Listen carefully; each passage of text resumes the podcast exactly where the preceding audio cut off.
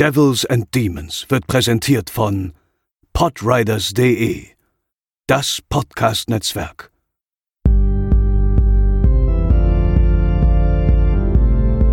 They're coming to get you, Barbara. They're coming for you. Diese Episode wird präsentiert von Deadline, das Filmmagazin, die Fachzeitschrift für Horror, Thriller und Suspense.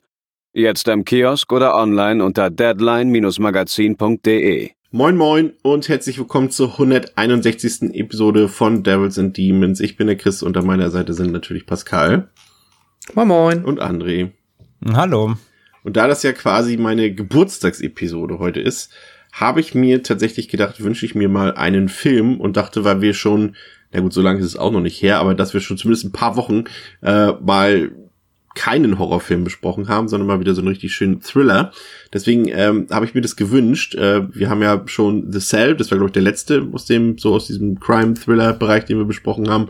Äh, the Girl with the Dragon Tattoo hatten wir schon, Schweigende Lämmer hatten wir schon. Und heute soll es um einen Film von Joel Schumacher gehen, den er zusammen mit Nicolas Cage in der Hauptrolle gedreht hat. Endlich Nicolas Cage bei uns. Und die hatten wir auch schon eine Mandy, ne? Ah. Mhm. Äh, heute bei uns der Film 8 mm und wie wir den Film finden, das hört ihr nach dem Trailer.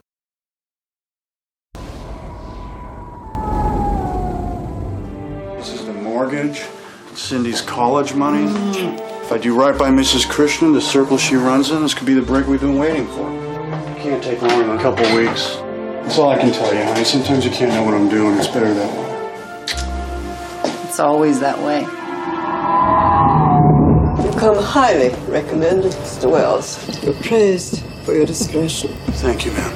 As you know, my husband passed away recently. Yes. My husband was the only one with the combination to this safe. These were my husband's private things. I didn't. I didn't realize. Do you want to tell me what you found, Mrs. Christian?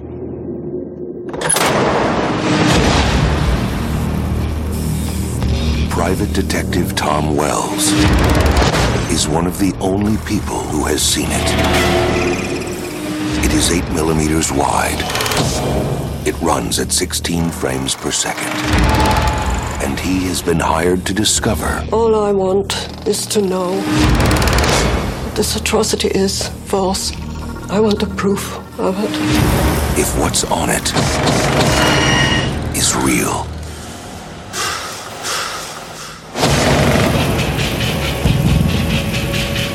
Finding the guys who made this film is going to be very difficult. I need information. I thought you might be able to help.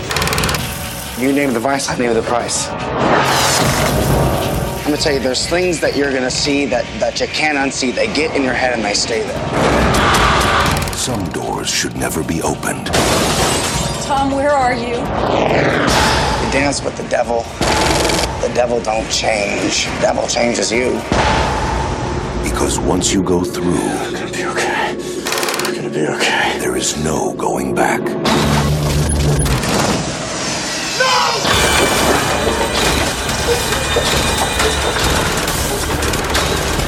Nicholas Cage, I'm trying to understand! Wherever you were, just forget about it. I can't. There's no one left to finish this but me. 8 millimeter. A film by Joel Schumacher. So, die harten Fakten zum Film.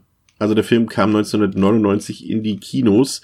Ähm, hat auf Letterboxd eine Durchschnittswertung von genau drei von fünf aktuell, IMDb 6,5 von 10. Der Film ist freigegeben ab 18 Jahren. Es gibt diverse Möglichkeiten, sich den Film anzugucken. Ich glaube, die haben wir hier auch alle fast vollkommen ausgeschöpft. Also zum einen äh, läuft er, glaube ich, gerade gratis auf Netflix. Dann kann man sich den digital kaufen bei Prime. Dann gibt's noch die alte DVD, ne, André? Die hast du geguckt. Und Ja. dann gibt's noch ein äh, inoffizielles Bootleg aus Spanien auf Blu-ray. Das hab äh, ich mir angeguckt. Und äh, also ihr habt alle Optionen. Wahrscheinlich ist die gängigste derzeit, sich den einfach mal auf Netflix anzugucken. Da ist auch in HD, auch wenn der Film jetzt nicht so viel von HD profitiert. Aber da könnt ihr den auf jeden Fall jetzt nachholen, falls ihr den Film noch nicht kennt. Ähm, der Film hat 40 Millionen Dollar gekostet, hat 100 Millionen Dollar eingespielt, hatte damals seine Premiere auf der Berlinale und äh, war wirklich sehr erfolgreich. Wie gesagt, 100 Millionen Dollar eingespielt. In der ersten Woche schon 18 Millionen Dollar, war auch Platz eins im Boxoffice in den USA. Und das trotz beinharter Konkurrenz, wie äh, ihr ihr aus eurer Jugend werdet euch dran erinnern, trotz harter Konkurrenz von Eine wie keine oder Eiskalte Engel, von denen er später dann auch verdrängelt wurde. Und ähm, Pascal, wir hatten ja Joe Schumacher auch schon mal hier, falls du dich erinnerst, äh, mit Lost Boys. Mhm. Und du hast den Film ja noch nicht zuvor gesehen. Mit welchen Erwartungen bist du rangegangen? Hast du dich, hast du irgendwelches Vorwissen gehabt? Wusstest du, was dich erwartet? Ich wusste schon, dass es ein Thriller ist. Ähm, Nicolas Cage dann ja also noch in einer komplett, äh, also sage ich mal, zu einer Zeit, in der er noch ja einfach ein Schauspieler war. Sagen A-Lister war, ja, Top-Schauspieler war, keine Ahnung. Also zumindest indem er ähm, ja einfach ein ähm, Triple A-Schauspieler in Hollywood war und das äh, alleine hat mir schon äh, Lust auf den Film gemacht, weil das jetzt auch schon tatsächlich, ich äh, mag Cage ja sowieso sehr, aber äh, selten oder lange her, dass ich mal wieder halt so ein bisschen in die Zeit geblickt habe, wo man halt wo er halt nicht nur das Meme Nicolas Cage war, sondern einfach nur Nicolas Cage, der Schauspieler. So, und, äh, ja, das war auch schon mal spannend. Ja, und dann haben wir André, wie gesagt, einen ziemlich großen Cast. Pascal hat schon angedeutet, Nicolas Cage auf jeden Fall, der ja hier theoretisch, sag ich mal, in seiner, ja, das müsste, ja doch, das ist seine Blütephase gewesen. Klar, Wild at Heart und so, die waren doch ein paar Jahre vorher und Leaving Las Vegas. Aber gerade so dieses, war seine Action-Hochzeit, drücken wir es mal so aus, ne, mit The Rock und, und Gone in 60 Face Seconds. Off. Con Air Face Off und äh, das war auf jeden Fall, sag ich mal so, es ging schon Richtung Ende seiner Hochphase, aber das war eigentlich noch im Prinzip so sein, da war ja, wie Pascal schon gesagt hat, da war noch ein Triple A Schauspieler, aber wir haben auch Leute, Joaquin Phoenix haben wir dabei, der damals noch, glaube ich, müsste auch eine seiner ersten Rollen gewesen sein, wenn ich mich nicht ganz irre, denn James Gandolfini, der ja dann auch genau dann mit den Sopranos gerade seinen, seinen großen Star-Ruhm bekam und Peter Stomare ist ja auch ein sag ich mal, ein Feasting und Charakterdarsteller, die man gerne sieht. Also Besetzung spricht ja erstmal für den Film, oder André? Und natürlich Cameo von Norman Reedus nicht unterschlagen, für alle äh, Walking Dead-Fans natürlich. Den habe ich nicht erkannt, ne? Ich wusste, obwohl ich ja schon vorher wusste, dass er im Film auftaucht, habe ich an der Stelle einfach nicht erkannt. Im Gefängnis, seine, der, der, ja, ich weiß, ich weiß. Sein, sein markantes Muttermal ist, ist eigentlich nicht zu übersehen, ja. Aber er hat Ich schon noch auch jetzt, dass Babyface. er da ja. war. Ja, total. Der ist, wie alt ist der da? Fünf? Nein. Aber keine Ahnung, 18 oder so, gerade so, 17, 18. Ja, das ist 20 super jung, ja. bestimmt, ja. Aber der Cast spricht für den Film erstmal auf dem Blatt Papier. Auf dem Blatt Papier auf jeden Fall, ja. Also gerade zu der Zeit, wie du gesagt hast, ne, das äh, kann man nicht auf jeden Fall nicht meckern. Ja. Es gab ja, ich meine, im Prinzip ist der, der Film verwundert ja an sich nicht. Ich meine, das ist ja so Anfang der 90er Jahre, als, als das Schweigen der Lämmer so ein bisschen diesen Crime-Thriller in den Kinos losgetreten hat. Da gab es ja dann noch einige Sachen wie Sieben zum Beispiel oder diese, wie hießen die noch? Ich glaube, Dings Morgan Freeman hatte doch auch noch mal zwei so eine Filme gedreht. Ich mir fange ja die Titel nicht ein, denn zum Küssen sind sie da. Und im Netz Ja, der Spinne, genau. glaube ich, hieß der. Und Denzel Washington hatte auch noch einen Film. Wie ist der denn noch? War der nicht sogar mit Julia Roberts? Ich weiß es gar nicht mehr. Auch, irgendwie, irgendwie auch so ein Crime-Thriller, irgendwie sowas. äh. Auf jeden Fall hat das ja so eine richtige Welle losgelöst damals und äh, qualitativ mal mehr, mal weniger gut. Und ich glaube, 8mm ist zumindest, wenn man den Einschätzungen der Filmkritiker und vieler Filmliebhaber glauben kann, irgendwo dazwischen. Ähm, der wurde auch, wenn man so ein bisschen nachguckt, tatsächlich auch ziemlich divers besprochen. Aber das ist für einen Joel Schumacher-Film jetzt auch nichts Ungewöhnliches. Was ich interessant fand, war, Ach so, äh, Chris, meintest, meintest, du Knochenjäger? ja, genau. Denzel Washington und jo Angelina Jolie war das, genau. Ach so, Angelina Jolie, genau. Ja, Genau. ja, ja. Sorry, ja, stimmt, genau. Ja. Ähm, tatsächlich gab es zwei Optionen, den Film zu drehen, und zwar in einer Low-Budget-Variante, in der Russell Crowe den Detective spielt, oder eben in der Big-Budget-Variante, dann mit Nicolas Cage. Äh, würde euch die andere Variante interessieren, jetzt mal rein als Gedankenspiel, oder sagt ihr, nee, das reicht so? Pascal. Nee, Russell Crowe, mh, nee. Einfach nein. Das war, das ging schnell. Einfach nein. Warum einfach nein? Gefiel er dir nicht ein Gladiator ein Jahr früher? Ich meine, der war noch in Topform, darfst du nicht vergessen, ne? Das stimmt, ja. Ich habe ja auch gar nichts gegen Russell Crowe, beziehungsweise, nö, habe ich nicht. Aber ähm, ich hab, kann ihn mir als einfach als Lead eines Crime-Thrillers wesentlich schlechter vorstellen als ein, ja, Nicolas Cage eigentlich vorher auch nicht, aber das hat gut funktioniert. Aber Russell Crowe, den muss ich mir nicht unbedingt angucken. Ähm, passt. Andere Option, André, wäre gewesen, das war die ursprüngliche Intention von äh, von Sony, dass sie äh, David Fincher logischerweise auf den Regieposten besetzen. Ähm, hat er dann nachher nicht gemacht. Ich denke mal, das, ist auch logisch, weil er gerade eben auch sieben gedreht hat und äh, später ja dann auch Zodiac und so. Ich glaube, äh, er wollte jetzt auch nicht auf das eine Genre dort festgelegt werden, aber äh, ich finde schon, so viel sei schon mal verraten, man sieht schon irgendwie trotzdem Fincher Anleihen in dem Film, oder? Ja, allein die Stimmung und das, das, das, dieses, ich sag mal, der Film ist ja schon, hat ja keine Überhöhungen. Das, das in dem Sinne ja nicht. Ähm, auch wenn er so ein Thema natürlich mit Snuff aufmacht, was ja so eine Art Urban Legend Mystik besitzt, aber der Film an sich ist relativ bodenständig und das ist eben wie bei Fincher so, du hast so eine leichte Mystik drin, aber eigentlich ist es bodenständig. Das macht Fincher ja auch immer gerne so. Ne? Es ist irgendwie, es, es, könnte, es könnte auch so eine Akte X-Auflösung geben, aber es bleibt halt eigentlich bodenständig. Und dieses, das hat, das hat Achmed Bitter, finde ich, auch so ein bisschen. Es könnte irgendwie super weird werden, wird's auch natürlich auf seine Weise, aber es wird nicht abgehoben. Es bleibt trotzdem irgendwie in, in dem Sinne greifbar in dem Filmuniversum, was er da aufbaut.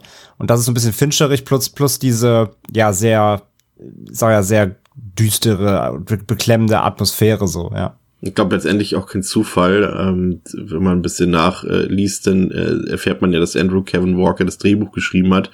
Und der hat mhm. interessanterweise auch das Drehbuch zu sieben eben geschrieben.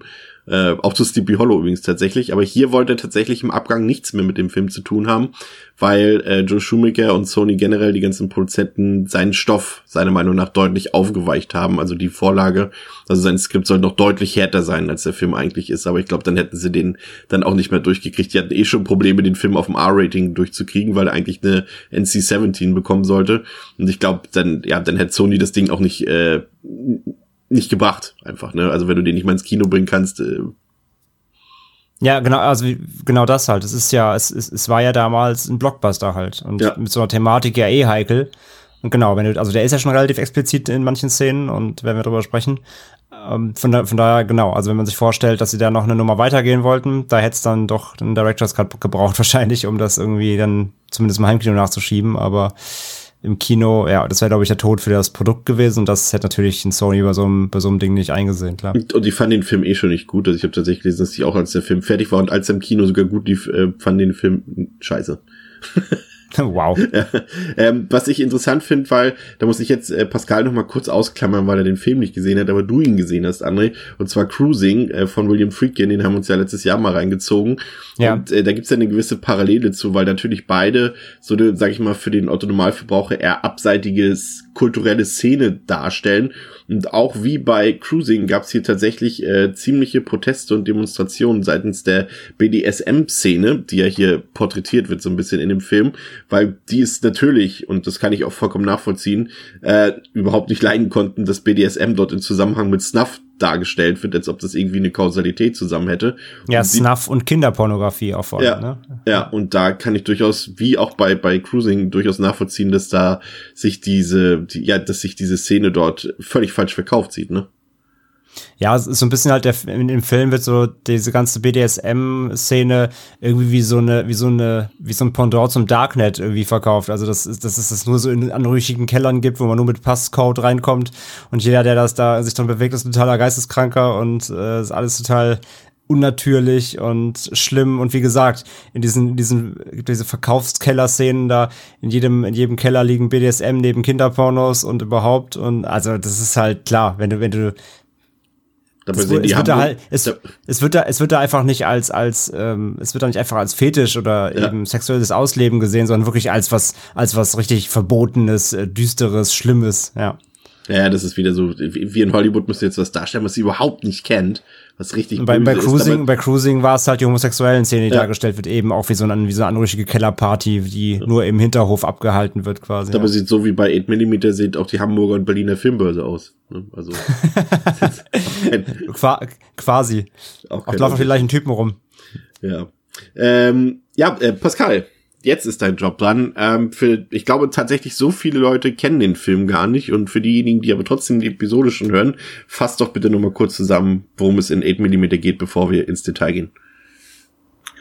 Tom Wells, Privatdetektiv, erhält eines Tages einen brisanten wie ungewöhnlichen Auftrag. Die reiche Witwe Mrs. Christian hat vor kurzer Zeit ihren Mann verloren und nun wurde in seinen Hinterlassenschaften ein Super 8-Film entdeckt, der ihr Kopfzerbrechen bereitet. In diesem Film ist ein junges Mädchen zu sehen, welches vor laufender Kamera ermordet wird. Tom Wells soll nun herausfinden, wer dieses Mädchen ist, ob sie wirklich umgebracht wurde und inwiefern der Mann von Mrs. Christian in diese Angelegenheit verwickelt ist. In Anbetracht einer großzügigen Bezahlung macht sich der Detective umgehend an die Arbeit, die ihn einerseits durch das komplette Land, andererseits aber auch an den Rand der Verzweiflung treibt. Ja, Genau, ähm, wir haben hier quasi Tom Wells, äh, der ist Privatdetektiv und frisch gebackener Vater. Das spielt eigentlich gar nicht so eine große Rolle im Film, aber für eine Frage, die ich später noch habe, schon. Deswegen erwähne ich es an dieser Stelle. Und äh, der kommt gerade von einem Auftrag heim wieder zu seiner Familie, also zu seiner Frau und zu seinem zu seinem Baby sozusagen. Aber da klingelt eben auch schon das Telefon und es, es geht ein neuer Auftrag ein. Und das ist ein ziemlich ungewöhnlicher Fall, denn ist da die von Pascal angesprochene ältere reiche Dame, Mrs. Christian und, und ihr Anwalt Daniel Longdale und die haben in den Hinterlassenschaften des verstorbenen Mr. Christians einen Super 8 Film gefunden und auf dem sieht man, wie eine Frau getötet wird. Jedoch wirkt das Ganze nicht wie ein Spielfilm, sondern ja, äh, ziemlich heftig und fast irgendwie realistisch und real. Und äh, Tom Wells, also unser Ermittler, der hier von Nicolas Cage gespielt wird, der vermutet einen Snuff-Film dahinter. Und das, was Anne eben schon gesagt hat, das ist eben so, so, so eine Art Mythos sozusagen. Also das ist jetzt auch nichts, was sich der Film ausgedacht hat. Das gab es auch früher schon mal. Es gibt ja auch ähm, sag ich mal, ein Film wie Cannibal Holocaust, der galt ja damals als Anfang ja auch zum Teil als Snuff-Film, bis sich dann herausgestellt hat, dass das natürlich alles gespielt ist und nicht echt ist. Obwohl Tiersnuff ist es ja im Endeffekt sogar, ne, André? Wenn man so will.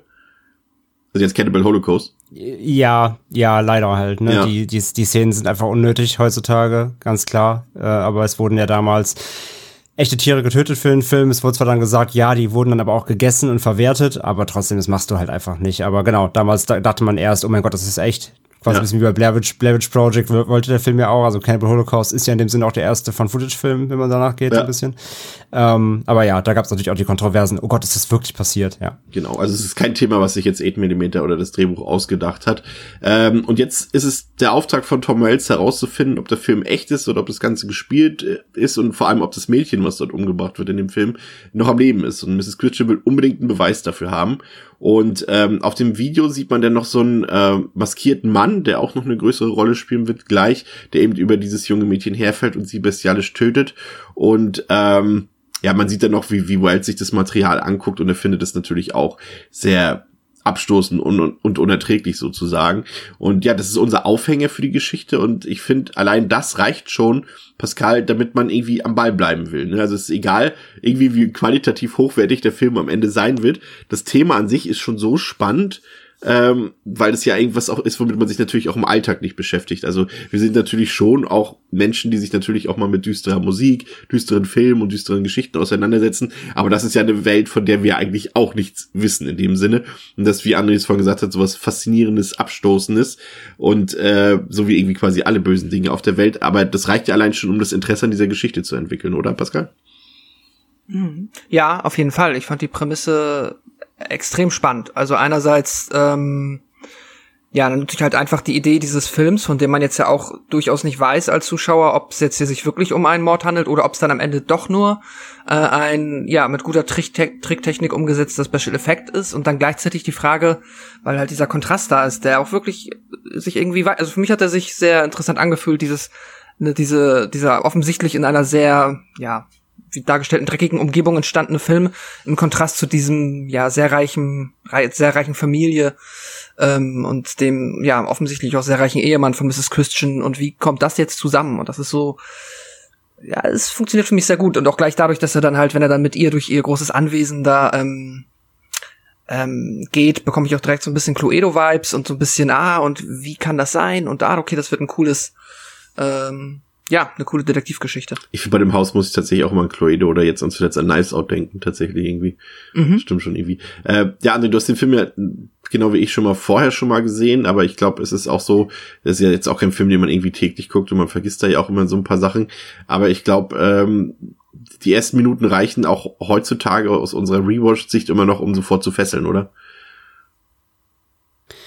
Ja, absolut. Also der Film, der Film macht halt direkt klar, dass, dass wo die Reise hingeht. So, ich sag ja, die Atmosphäre ist halt sehr, sehr strong und das verkauft er dir halt auch, finde ich, sehr, sehr gut von Anfang an eigentlich schon. Und da spielt halt vieles zusammen. Es ist halt die Bildoptik, es ist ein bisschen dieses Schroffe, also es ist zwar eine, er sieht zwar gut aus, also eine gute Produktionsvalue, aber er macht das ja absichtlich so ein bisschen schroff alles und ein bisschen, bisschen dreckig, also spätestens dann eben, wenn diese Investigation dann losgeht seitens Cage. Aber das spielt halt alles zusammen. Auch der Soundtrack ist halt großartig, über den müssen wir, glaube ich, eh noch mal ein bisschen, später ein bisschen mehr reden. So, ja. der, der, der mauert das halt auch alles sehr, sehr gut. Also der, du hast einfach durchgehend kein gutes Gefühl bei dem Film. Und umso mehr ja auch dann Cage eben da in diese Abwärtsspirale mit reinkommt, umso, umso, umso intensiver wird das ja auch. Und gerade der Anfang, ähm, ja, wie gesagt, setzt da schon mal, das ist schon mal die richtigen Segel so irgendwie. Und ich meine, wenn wir gerade mal über das Thema auch gesprochen haben, ne, also ganz mit dem Snuff, wie gesagt, nochmal, das, das untermauert ja auch dieses, sag ich ja, dieses diese leichte Mystik, die der Film damit hat. Weil wie gesagt, der Snuff-Film an sich ist halt wie eine Urban Legend eigentlich. Also es gab, es gibt ja bis heute keinen belegbaren Beweis, dass es sowas überhaupt jemals gegeben hat. Aber es gab halt schon mal irgendwelche Aussagen hier und da, auch von Polizisten oder irgendwelche, irgendwelche Berichte, dass solche Videos schon mal gefunden wurden, aber sie wurden halt nie offiziell irgendwie gezeigt oder sowas. Also deswegen, der Snuff-Film ist eigentlich quasi so echt so eine Urban Legend so ein bisschen. Ja. Aber und und ich finde es halt total witzig ja, eigentlich, aber auch, dass gleichzeitig, dass dieser Begriff ja trotzdem auch durch einen Film geprägt wurde. Ne? Also Snuff gab es ja vorher gar nicht als Wort. Und das hat ja dann der gleichnamige Film erst etabliert, genau. 76, 76 aus Argentinien, glaube ich, ist ja. Der. Genau, und der hat ja überhaupt diesen Begriff äh, äh, erfunden und danach haben sich dann natürlich eben, wie, wie, so, wie so was lostritt, so ein so Lauffeuer, Lauffeuergerücht, danach kamen erst solche Berichte auf, dass es sowas halt in echt geben würde. Ne? Also da hat der Film halt ganze Arbeit geleistet quasi. Aber ja, wie gesagt, ein, ein, Beleg, dass sowas schon mal existiert hat, dass jemand das quasi, also auch dafür Geld ausgegeben hat, um sowas herzustellen oder zu kaufen, gibt's halt quasi nicht. Ne? Aber ja, ich meine, was gibt's eigentlich nicht auf der Welt? Also wundern wird's mich nicht, wenn sowas schon mal irgendwo auf der Welt passiert wäre. So. Ähm, von daher, aber ja, wie gesagt, und das, das zusammen mit dem Film, wenn man das im Hinterkopf so ein bisschen hat, ich finde so, das springt der Film gut rüber, dass dieses Thema irgendwie so ein Mysterium ist und das gilt es jetzt irgendwie jetzt aufzudecken. Pascal? Sollst du sagen? Äh, ja, weil ich, äh, ich stoppe da für mich immer nur so ein bisschen über die Definition des Snuff-Films, weil ich die, glaube ich, noch nicht ganz ähm, oder ich, die ist, glaube ich, gar nicht so eindeutig, wie man denkt, ne? Denn ich meine, jetzt ein Mord auf Kamera wird natürlich schon Dutzende Male oder ja, ja aber, häufig aber, festgehalten. Aber er wurde nicht verkauft aber, als Film. Genau, und das ist die Frage, ja. Und, und deswegen, ähm, aber jetzt wurde ja hier schon, wenn wir jetzt sagen, dass hier schon direkt von Anfang an von einem Snuff-Film gesprochen wird, obwohl es vielleicht auch ja wirklich nur, also ja. Äh, der Film in 8 mm ist ja auch jetzt per se kein Handelsgut. Also es geht, naja, es geht, glaube ich, einfach um, um die kommerzielle. Ja, nee, also die Definition ist, ein Snuff-Film ist ein, ein Videoprodukt, auf dem ein Mensch getötet wird Mhm. Und zwar zur Unterhaltung und oder sexuellen Befriedigung des Zuschauers. Das ist okay. die Definition von Snuff-Film. Okay, ja, das stimmt. Ja, okay. Das, dann trifft das zu. Danke, Professor. Dann verstehe ich's auch. Ich, ich nenne mich Professor Snuff. Ich fand, ich fand tatsächlich eine der, der besten Momente zu Beginn fand ich eigentlich, als Mrs. Christian zu äh, Nicolas Cage sagt, sie können die Höhe ihres Honorars selbst festsetzen das war halt für mich so, so, so ein Statement gesetzt, so von wegen, dass sie das unbedingt will, dass sie das aufgeklärt haben will, das lässt sie nicht los und ähm, Wells, also Nick Cage, bekommt ja selber später so eine, ich finde, so eine Obsession, dass er das unbedingt lösen will und ich mochte das irgendwie, wie sie das in diesem Satz schon zum Ausdruck gebracht hat und er will jetzt ja, du, gleichzeitig merkst du aber halt auch damit gleichzeitig, dass ihr halt das Geld komplett egal sein kann. Also du ja, merkst, ja, das ist auch, das ist so eine Implikation auch dafür natürlich, wie rich sie wirklich waren und sind, so, dass das den Geld halt wirklich scheißegal ist. Sie will das halt wissen nutzen, um quasi ihre Familie entweder reinzuwaschen oder ja. Sowieso. Da, so, ne? Sie will halt, sie will halt auf jeden Fall wissen, was ihr, was ihr Mann da getrieben hat. Und äh, genau, und äh, ich meine, Cage, wenn er da hört, ne, so Geld spielt keine Rolle, ist natürlich für einen selbstständigen Privatermittler natürlich auch gefundenes Fressen. Ne? Und gleichzeitig damit spielt ja auch dann schon der Anfang wieder einher, äh, wo es ja auch direkt die, die Akzente gesetzt werden, wie es halt mit ihm um seine Familie steht. Ne? Es wird ja auch direkt der Grundstein gelegt, dass du halt, dass du halt mitbekommst, dass er ja anscheinend wirklich sehr viel unterwegs ist, ne, mit er hat ein Baby so und die Frau ist halt auch schon, oh, du musst schon wieder los und ähm, er, er, er macht ja auch die Anzeichen, dass er eigentlich gar nicht will. Er will ja eigentlich mit seiner Familie, er liebt ja seine, er liebt seine Familie, das kommt, denke ich, gut raus. Aber ich meine, wie gesagt, wenn dann so eine Rich Lady sagt, ey, Geld spielt keine Rolle, find mal die, so ein Mädchen für mich, dann sagt er halt auch nicht nein, ne? Und ja. das, das, das wandelt sich ja im Laufe des Films ein bisschen von hin zu, glaube ich, erstmal ah, bling bling, Geld im Kopf, hin zu, ich will das aber aus persönlich, also ich, das so mit, Motivation. dass ich das aus persönlicher Motivation lösen muss, ne? Das schwankt ja so ein bisschen um. Aber ich finde, das setzt der Film am Anfang ganz gute, die, die Weichen schon mal, gerade mit dem Bezug auch zur, äh, zu seiner Familie, weil der ja echt nicht unerheblich ist. Ja, da, deswegen habe ich auch schon äh, die Andeutung mit dem Baby gemacht, dass wir da später nochmal äh, uns abholen. Ähm, Wells will sich drei Wochen Zeit nehmen zunächst, um der Sache nachzugehen und äh, seine Frau erzählt auch erstmal nur das Nötigste dazu, damit sie sich auch keine Sorge macht und ähm, unter dem Vorwand kommt Wells dann an die Vermisstenkartei der Polizei heran und ähm, macht dann stellt sozusagen die ersten Ermittlungen auf und stellt fest, dass der Film, also der der in Anführungszeichen Snuff-Film 1992 hergestellt wurde, da das Filmmaterial, auf dem, auf dem der Film gedreht wurde, das gibt's nicht mehr und der Film ist auch der Originalfilm, der damals durch die Kamera lief. Es ist also das Original, ein Einzelstück. Und ähm, dann wird Wells dann in dieser vermissten Kartei fündig und entdeckt das Mädchen dort. Und ähm, da mehrere Sachen sind, finde ich, fallen in dieser Passage auf. Inhaltlich, finde ich, merkt man da, dass der Film eben doch und das ist jetzt ein bisschen hart. Ich meine es nicht so hart, wie es ist, äh, weil ich den Film mag. Aber es ist, hier wird klar, dass der Film dann doch relativ wenig Wert auf seine Geschichte und auf seine Logik äh, legt und das doch schon so ein bisschen Richtung Edeltrash geht aus meiner Sicht. Aber wie gesagt, nicht negativ gemeint, weil das einfach auch schon ein bisschen alles sehr zufällig hier passiert und wo halt sozusagen vor die Füße gelegt wird. Aber was hier viel mehr auffällt, es sind die Sachen, die André vorhin schon angedeutet hat. Das ist zum einen der Score, der von äh, Michael Denner kommt, äh, der jetzt auch kein Unbekannter ist, der hat jetzt zum Beispiel zuletzt hier für, ist es Disney oder Pixar? Pixar, ne? Onward Onward genau Pixar oder er hat auch äh, Moneyball damals auch diesen ultra geilen Score gemacht. Also der kennt sich aus, damit ist ein guter Mann und der hat vorher quasi für diesen Film die Sachen in, in Marokko aufgenommen. Dort hat er ganz viele Sounds und Instrumente aufgenommen und das merkt man total im Score. Das fühlt sich an, als wäre man irgendwie in Marokko mitten auf dem Bazar und das passt eigentlich gar nicht zur Geschichte. Aber die Kombination daraus, die ist richtig, richtig gut. Und ähm, auch muss ich sagen, die Optik des Films äh, auch da hat Anne eben schon was zu gesagt, muss ich sagen, ich bin ja kein Fan der 90er Jahre Optik. Umso mehr bin ich ein Fan von diesem Film, weil ich finde, der Film sieht nicht nach 90er Jahre aus. Der Film sieht eben tatsächlich aus wie ein Fincher-Film, nur von Shoemaker gedreht. Aber ohne diese ganze, ohne diese, diese biedere Ästhetik, diese, diese, diese, wie sagt man so, das sieht ja alles so ein bisschen so gräulich und alles so, ach, ihr wisst, was ich meine, so 90er Jahre Film halt. Ne? Mhm. Da haben wir auch schon genug hier besprochen, viele. Und ich finde, der wirkt deutlich zeitloser. Also ich muss sagen, audiovisuell ja, ist er für mit. mich in diesem Bereich auf jeden Fall ganz oben mit dabei. Ich hatte euch das ja schon vorher geschrieben. Ich hatte der Score echt so ein bisschen an The Cell erinnert, weil ja. The Cell auch mit diesen orientalischen Klängen gearbeitet ja. hat. Gerade äh, weil ja auch The Cell in diesen, diesen Traumwelten teilweise eben mit Wüstensettings und so gespielt hat.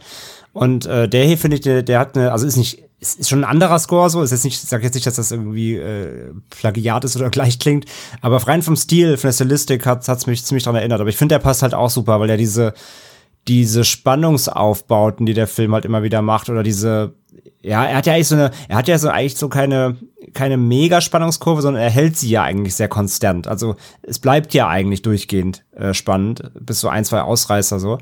Und ich finde, das, das untermauert immer diese, diese Unangenehmheit. Ich weiß gar nicht, wie ich es genau ausdrücken soll, aber diese Ungewissheit. Ich finde, das ist so eine diese, Ungewissheit die ganze Zeit. Dadurch ja, aber und, und, gleichzeitig aber auch so eine Bedrohung, ja. weil so, ich sag, umso tiefer Cage da reingeht, umso gefährlicher wird es ja auch für ihn selbst. Und das finde ich überträgt der Score extrem gut. Wie siehst du, Pascal, die Audiovisualität des Films?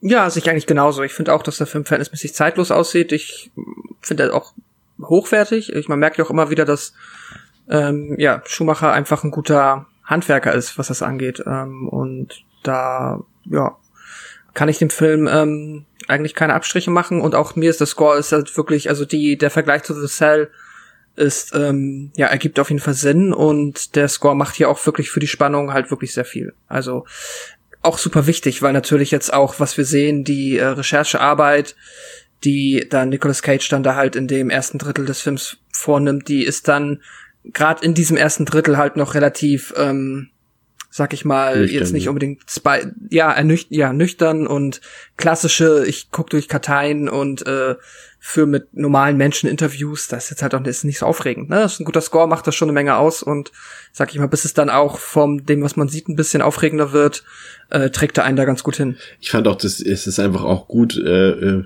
montiert, ne? Montiert ist das Verb, ne? Für Montage, ja. Gut montiert, äh, wenn du halt so, da kommt er ja gleich zu, wenn, wenn, wenn Cage dann nach Los Angeles und nach Hollywood äh, fährt, da gibt's ja auch so diese Szenen, so dieses, die, die gab's, das gab's eigentlich damals schon gar nicht mehr, diesen Rotlichtdistrikt, der dort gezeigt wird in Los Angeles, wo ihm auch die, wo die Leute auch alle immer so komisch ins Auto reingucken und dich rauslocken wollen und die Prostituierten und die Stricher und sowas alles. Und ähm, das mussten die tatsächlich alles nachbauen, äh, weil es das tatsächlich in Los Angeles in, in den 90er Jahren gar nicht mehr gab. In den 80ern gab es es noch. Aber und dazu lauf, laufen dann, dann diese, diese, ja, diese arabischen, afrikanischen Rhythmen und das fand ich war so ein cooler Kontrast. Also sehe ich, ähm, gehe ich komplett mit. Also fand ich auch echt gut. Ähm, Wells nimmt dann Kontakt auf mit der Mutter des Mädchens. Das Mädchen heißt Mary Ann, das hat er schon rausgefunden. Und er hält sich auch immer noch so ein bisschen zurück, weil er eben seine Ermittlungsarbeit nicht gefährden will. Er findet da zum Beispiel ähm, ja so einen Abschiedsbrief von der Tochter, äh, in dem sie schreibt, dass sie nach Hollywood gehen will, um Filmstar zu werden. Und die Mutter selbst glaubt eher, dass ihre Tochter abgehauen ist, weil sie damals eine Ohrfeige von der Mutter bekommen hat. Und ähm, Wells erfährt dann, dass äh, dass das Mädchen, also Mary Ann, damals nach flüchten wollte nach Hollywood zusammen mit mit einem jungen Mann, der hier von Norman Reedus gespielt wird, der aber nicht mitgegangen ist nach Hollywood, sondern im Knast war. Und durch ihn erfährt Tom Miles dann noch ein bisschen mehr und fliegt dann eben auch nach Los Angeles und lernt dort in einem Sexshop den äh, Sexshop-Mitarbeiter Max California kennen, der hier von Joaquin Phoenix gespielt wird. Und der wird Wells quasi im Verlauf der Geschichte so ein bisschen helfen, weil er sich logischerweise auch, obwohl er eigentlich nicht so ganz in die Szene passt, kennt er sich aber doch ziemlich gut aus und hat auch Connections und kennt viele Leute. Und ähm, die beiden entdecken dann auch auf den Videos, dass dort noch ein dritter Mann anwesend war, äh, nee, das guckt sich Wells alleine an, ne? Genau. Der guckt allein nochmal das Video an und, und mhm. stellt fest, dass dort neben dem Kameramann und dem maskierten Typen noch jemand im Hintergrund ist. Und er lässt dann auch das, das, das Video dort vergrößern und so weiter, aber das ist dann kein Gesicht zu sehen, weil die Person dort nur mit dem Rücken zur Kamera stand. Und Max und, und Wells gehen dann sozusagen so ein bisschen auf Ermittlungsarbeit durch die Szene und da kommen eben auch die Szene, die wir schon angesprochen haben, wenn sie dort auf dem nächtlichen, auf der nächtlichen Untergrund Pornobörse sind und da sind auch so auch, auch so ein paar Zitate bei, die sind so einerseits irgendwie so ein bisschen memorable, aber auch ein bisschen gruselig, wenn du wenn du zum Beispiel siehst, wie sie dort mit Kinderpornos und sowas handeln und dann sagt der Verkäufer halt, ja, kaufst du fünf, kriegst du einen umsonst und so eine Sachen. Und äh, wie Nicolas Cage durch die einzelnen Räume geht und dann auch Pornos überall im Hintergrund laufen, das musste auch teilweise ja noch erheblich geschnitten werden, also ich würde echt gerne also jetzt nicht unbedingt wegen den Szenen, aber einfach um die Atmosphäre noch ein bisschen krasser zu sehen, vielleicht äh, diese wirklich ungeschnittene Version gerne mal sehen. Ähm, aber die gibt's ja nicht. Aber allein die Face Reactions, die Nicolas Cage immer ablässt, wenn du siehst, dass er gerade was dort auf Video sieht, was du aber nicht sehen darfst als Zuschauer, und in seinem Gesicht einfach auch so diese dieses blanke Entsetzen zu sehen ist, das fand ich auch richtig krass. Und ähm, sie bekommen ja dann auch noch äh, Filme von den Bekannten von Max, die sich, die angeblich auch Snuff-Filme sein sollten. Und ähm, das sind ja dann diese, diese philippinischen Filme, die sich ja dann auch als Fakes entpuppen im Nachhinein. Aber da muss ich sagen, das ist schon echt harte Tobak, auch obwohl es ja, wie gesagt, viel weggeblendet wird und viel dann eben dann doch nicht so wirklich zu sehen ist. Aber für einen 40 Millionen Dollar Big Budget Film ist der hart in diesen Szenen, Pascal? Ja, auf jeden Fall. Äh, da die ganze, ja, der ganze Part, wo sie halt durch die Untergrundszene da in LA tingeln, der ist einerseits, wie du gesagt hast, der ist, der hat schon seine gruseligen, unangenehmen Momente und ist gleichzeitig äh, härter. Also ich war durchaus auch überrascht, dass der tatsächlich dann an einigen Stellen, und du hast ja schon gesagt, da wurde viel weggeschnitten, trotzdem noch so explizit ist, wie er ist. Aber es ist aber auch dann wieder, okay, dann denke ich mir, ja gut, das ist ein Thriller, da muss natürlich bisschen Biss muss er auch haben. Der kann natürlich jetzt nicht so allglatt darüber kommen, das passt dann schon. Ähm, ja, ich wollte noch mal etwas sagen, was mir nämlich kurz gut gefällt, weil ähm, einerseits du hast jetzt schon erwähnt, dieses äh, fabelhafte Nicolas Cage Overacting ist hier natürlich halt auch am Start und sowieso seine ganzen Face Reactions sind immer ja auch, auch hier schon grandios und legendär. Ich mag aber tatsächlich, weil ähm, du hast ja auch gesagt, am Anfang ihm wird viel vor die Füße gelegt und das hat mich tatsächlich auch ein bisschen gestört. Äh, und da kann der Film definitiv auch meiner Meinung nach nicht mit äh, den ja, ja. großen Thriller-Vorbildern mitgehen. Aber was der Film dann immerhin macht, und das finde ich ganz nett, ist, wie er so ein bisschen mit der Figur des Tom Wells, wie die ihn ein bisschen unterfüttert, indem er, er bekommt immer wieder die Möglichkeit, so einen kleinen coolen Detective-Move zu machen. Wenn er dann zum Beispiel zum ersten Mal zu der Mutter geht und dann sagt er so, ah, ich habe mit ihrem Agent gesprochen, ihren Agent, äh, äh, und dann sagt sie den Namen und sagte, ja, genau. Und immer diese kleinen Moves in den Dialogen, die er machen darf, diesen, um ein bisschen. In diesen Dings, ähm, um ja auch an die Kartei zu kommen, der Trick, um an die vermisste ja, Kartei genau. zu kommen. Genau, also er darf immer so ein bisschen zeigen, dass er auch was kann. Und das, das finde ich immer ganz nett, dass er nicht einfach nur durch die Gegend läuft und quasi wie in so einem billigen Adventure-Spiel die Checkpoints abgeht und am Ende ist er da. Andrea, hat dich die, die Atmosphäre auch in diesem Teil auch so, so, so gebannt wie uns? Ja, wir haben ja schon darüber gesprochen ein bisschen. Also wie gesagt, die Atmosphäre ist der Hammer und wir haben ja schon über die Downside der Darstellung gesprochen, also dass ich, dass ich da sicherlich äh, Angehörige diverser äh, Szenen von sexuellen Fetischen ein wenig auf den Fuß getreten fühlen können, ist verständlich, wie gesagt. Es wird alles eben dargestellt, als wäre es irgendwie der Vorhof zur Hölle. Äh, und so, also so schlimm die Sachen da auch sind, die da teilweise eben dann passieren oder gezeigt werden oder angedeutet werden, also jetzt gerade Richtung Kinderpornografie, das ist ja alles klar. Aber gerade weil das eben mit diesem BDSM vermischt wird, ist das natürlich ein bisschen problematisch. Aber das mal außen vor, wirklich rein filmisch ist es wirklich super, wie du gerade sagst, da passt dann auch Cages Overreacting Face, wenn er dann wirklich da in diese Räume guckt und ja, wahrscheinlich wirklich äh, abartigstes Zeug irgendwie sieht. Und äh, ja, es ist eben, der Film macht das eben ganz gut, in dieses, diesen Untergrund da wirklich wie so eine Parallelwelt darzustellen, ohne, in die er ohne Max auch gar nicht reinkäme. Also er braucht ja auch Max, um diesen Zugang zu kriegen, weil er allein gar nicht wüsste, wie man da eben hinkommt, weil das so exklusiv und geheim dargestellt auch wird und das auch glaubhaft dargestellt wird, dass du in diese Kreise keinen Einblick bekommst, wenn du eben nicht genau weißt, wen du da ansprechen musst und, ne, und überhaupt. Und trotzdem schafft der Film es ja auch, trotz der Düsternis und dieser leichten Verstörtheit, ja auch immer wieder trotzdem so leichte Schmunzler reinzubringen. Zum Beispiel, als sie in den ersten Keller reingehen, an diesem Türsteher vorbei, der irgendwie, ja, hallo, sind Sie Polizist, äh, ein Ermittler oder sonst irgendwie und äh, ja, stimmt. Äh, und, und der, und du kannst, also hier Max äh, sagt irgendwie, fick dich, äh, so und so, ich weiß nicht, wie, wie er heißt. Und äh, da kommt Niklas Cage halt, er sagt denselben Satz wieder so, hallo, sind Sie zufällig Polizist? Und, ne, und Niklas Cage auch nur einfach, fick dich. genau im selben Wortlaut irgendwie. Und Max dann so, ah, du lernst schnell. Also da, da sind natürlich so kleine Schlagabtausche drin. Also es ist immer noch ein Unterhaltungsprodukt, ne? Also er zieht das ja jetzt nicht so krass runter durch, dass er so richtig, richtig kernig düster wird und, und fast schon irgendwie, ähm, ja, also dass er schon in der Richtung geht, wo er keinen Spaß mehr macht, sondern es, es ist schon noch ein Unterhaltungs äh, so, dass das, das, das vergisst. Punkt, ja das vergisst er halt nie. Ne? Also trotz der aller, aller Grittiness kommt immer wieder mal so ein One-Liner oder so. Also das macht er halt schon. Aber insgesamt mag ich das total gerne, wie die zusammen dann da auch äh, agieren und forschen und auch, auch halt dann diese Gegenschnitte immer, wie Cage sich ja dann auch immer wieder A, dieses eine Ursprungsvideo immer wieder reinzieht, diese, diese 8mm Rolle, mhm. aber dann eben auch diese Videos, die sich da alle kaufen und er so wirklich dann so schon ja, im, im Unterhemd, Bier trinkend, rauchend, ja, das ist ein großes Thema, Rauchen im Film, weil seine Frau will nicht, dass er raucht. Und er so, nee, ich rauch nicht. Und wenn er dann da irgendwie vom Fernseher sitzt und dieses, diesen Fake-Snuff reinzieht, dann qualmt er irgendwie ein nach der anderen und hat 18 Bierdosen vor sich liegen. Also du merkst ja richtig, wie er sich durch das reinsteigern und dass, dass er dann eben so, so permanent dieses Zeugmaterial, äh, dieses Material da sichten und konsumieren muss, das ihn natürlich auch völlig fertig macht und er da Ausgleich sucht, um das irgendwie zu verkraften. Das ist halt hier dann Alkohol, Nikotin irgendwie.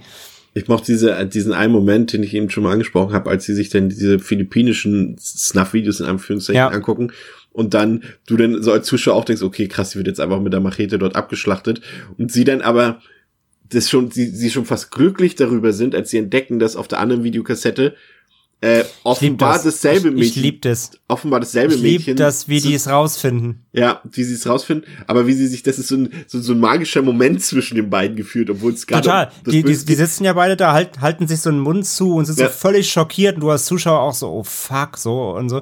Und dann halt, nee, du siehst Niklas Cage Gesicht, sie gucken den zweiten Film. Und dann so auf die eine, auf die andere Sekunde siehst du seine Augen so groß werden und so, ja, warte mal, warte mal, warte mal. Guck mal genau hin, das ist die gleiche Frau. Ja, und dann findet du dass sich ja, im Arm einen Bodybrustklatscher ja, geben und High Five geben. Und, so. und, und Max halt auch, und Max halt auch so, oh ja, ist die gleiche Frau, so voll erleichtert halt irgendwie. Ja, obwohl sie immer noch ähm, ein Folterporno gucken, der übelsten Sorte, weißt ja, du. Ja, aber gleichzeitig, gleichzeitig in der Szene ist ja dann drum wieder das Witzige in Anführungszeichen, dass Niklas Cage im gleichen Moment eigentlich schon wieder angepisst ist, weil er eben wieder keine Spur hatte, Ja. weil er eben dachte, er hat jetzt was gefunden, aber gleichzeitig wieder nicht. Also das ist halt wirklich so ein Teufelskreis, in den sie sich ja auch da begeben. Ich habe die Szene tatsächlich, und das sehe ich auch immer noch so ein bisschen so, ich verstehe die Szene trotzdem immer ein bisschen anders. Ähm, ich sehe da tatsächlich, das, also es ist jetzt sehr weit hergeholt, aber für mich ergibt sich in der Szene, weil habt ihr wirklich mal die beiden Ausschnitte verglichen?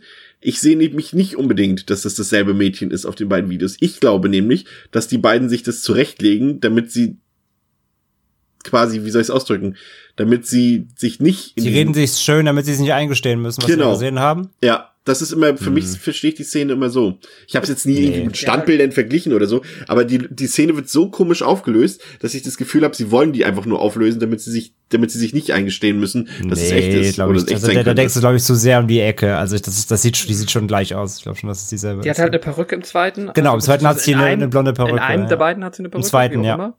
Ja, vielleicht jetzt, Ähm, ich meine, dann hätte es natürlich auch einen rassistischen Unterton, weil das so suggerieren würde, dass sie behauptet, dass alle philippinischen Frauen gleich aussehen, aber ähm, ja, Nee, also das wäre, der hätte auch nicht zur Figur gepasst dann. Der hätte natürlich dann halt der Spur wäre nachgegangen und hätte dann da angefangen, vielleicht zu recherchieren und Ja, das glaube ich nämlich auch. Ähm, Das sehe ich auch so. okay. Da möchtest du zu viel Seven und zu wenig 8 mm, glaube ich. Ähm, es kommt eine nächste Figur in den Film hinein, denn äh, Wells lernt den Pornocasting-Agenten Eddie Poole kennen, der hier aus meiner Sicht grandios von James Gandolfini gespielt wird. Am Anfang noch ein bisschen zurückhaltend, aber gerade später Richtung Showdown ist, ist Gandolfini ganz groß mit dabei. Und ähm, er konfrontiert ihn mit dem Foto von, von, von Mary Ann und man merkt sofort, Eddie Poole verschweigt irgendwas, aber will ihn auch sofort loswerden, deswegen kann Wells erstmal nichts weiter rausfinden, aber er merkt sofort, da ist was faul. Kleiner Trivia-Fact, in dem Büro von Eddie Poole steht der Original Academy Award von Nicolas Cage, den er damals gewonnen hat. Der Oscar, der steht da auf dem Schreibtisch.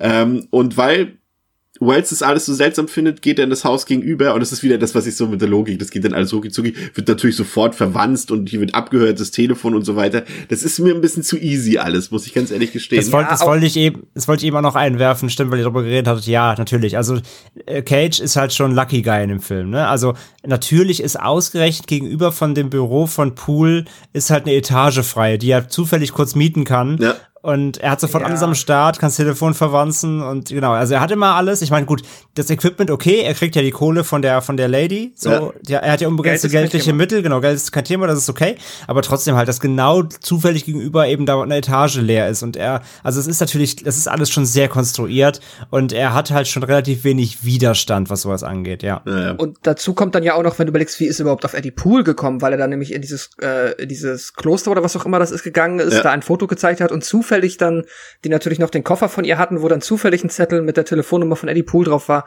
Er ist halt, also er, ja, er slidet da schon so durch die Hinweise einfach Ja. nur durch, bis er an der Stelle ist, wo es spannend wird. ich sag mal so, die Ermittlungsarbeit ist jetzt nicht das cleverste an dem Drehbuch. Also das ist, das ist Fakt. Also Nee. sie, sie hält dann Des- natürlich deswegen meinte ich ich fand's, aber ne, wie Ja. wir es schon gesagt haben. Dann kommt aber ein Moment, den ich wieder Gleichzeitig, sorry, sorry, gleichzeitig finde ich aber dann wieder auch wieder gut, dafür ist das Pacing wirklich gut. Weil Ja, er halt ja, dafür auch wirklich keine, keine Hänger hat. Also, das ist halt leider so ein zwei, zweischneidiges Schwert so bei so einem Crime-Thriller mit Ermittlungsarbeit.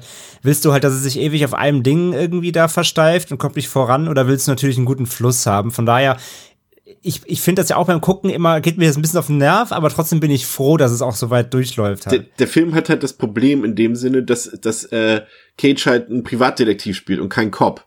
Und dadurch wird die Ermittlungsarbeit natürlich äh, in, in gewisser Weise schwieriger für ihn, weil er eben dann doch nicht die, Mhm. die Polizei oder die Behörden äh, äh, Mittel zur Verfügung hat. Er hat zwar die Kohle, aber er hat jetzt nicht unbedingt, er kann jetzt keine Verhöre führen und kann jetzt nicht Leute vorladen und sowas alles.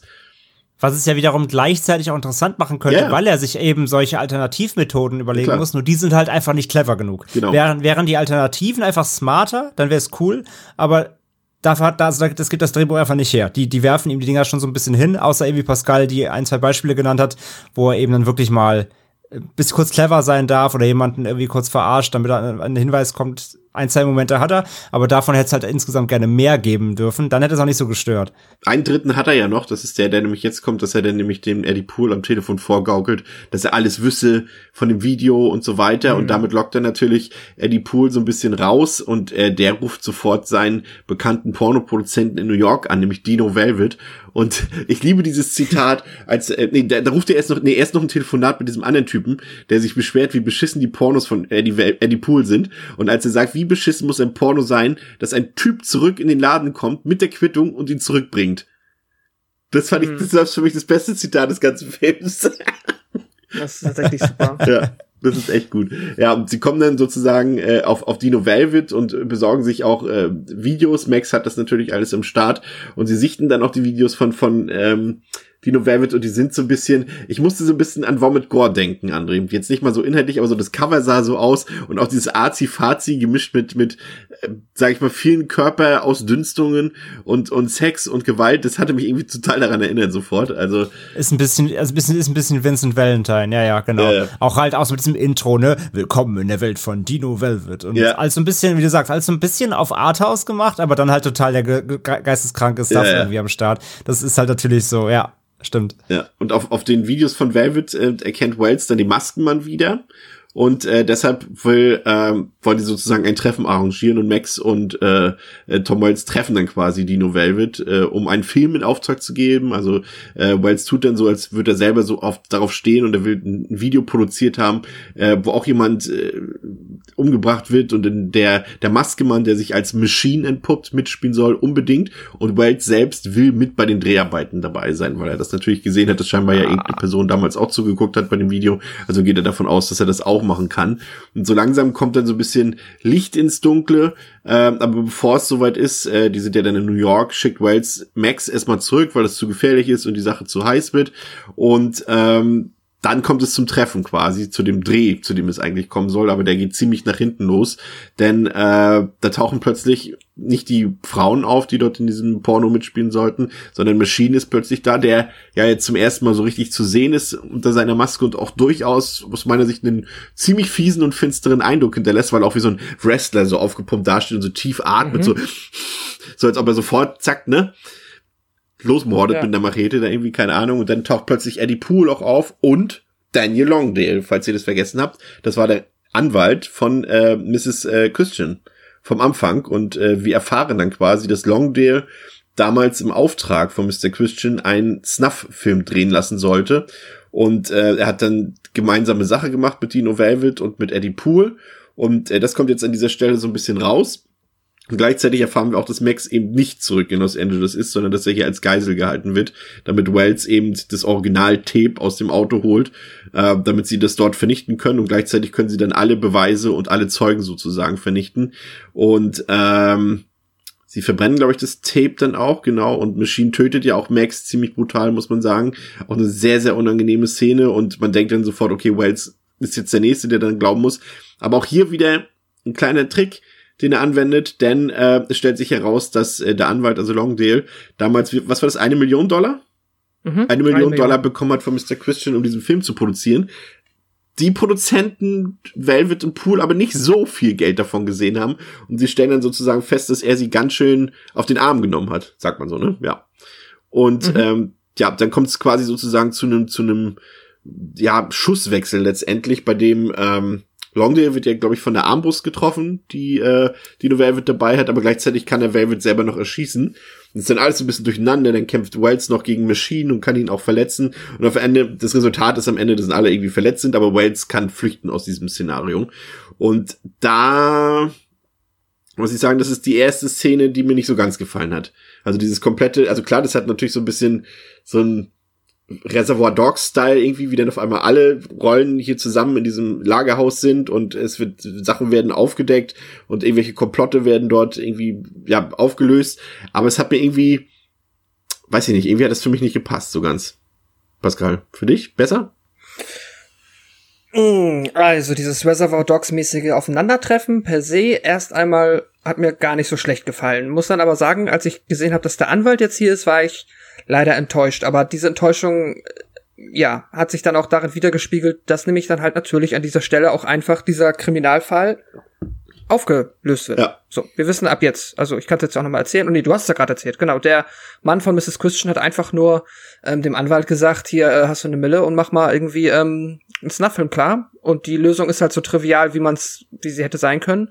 Der Mann wollte den einfach haben. Der wollte einfach so einen Film haben. Und gut, soll noch so ein bisschen, natürlich ein bisschen Gesellschaftskritik im Sinne von, wenn Wells ihn dann anschreit und sagt, und wieso, fand er es geil? Und dann sagt er halt so, nein, weil er es konnte. Ne? Ja. Er hat das Geld, er konnte es, er hat seinen Auftrag gegeben, er ist jetzt äh, eines natürlichen Todes gestorben, ohne dass er quasi äh, dafür jemals in seinem Leben bestraft wurde. Das ist die Gesellschaftskritik, okay, äh, ja, ist jetzt äh, nicht bahnbrechend. Und leider ist dann halt ähm, die Auflösung, des Kriminalfalls für mich halt viel zu trivial und viel zu einfach und viel zu ja, da ist halt nicht irgendwie einmal clever um der Ecke, nicht immer irgend, irgendetwas, wo ich denke so, ah krass, damit hätte ich ja nie gerechnet.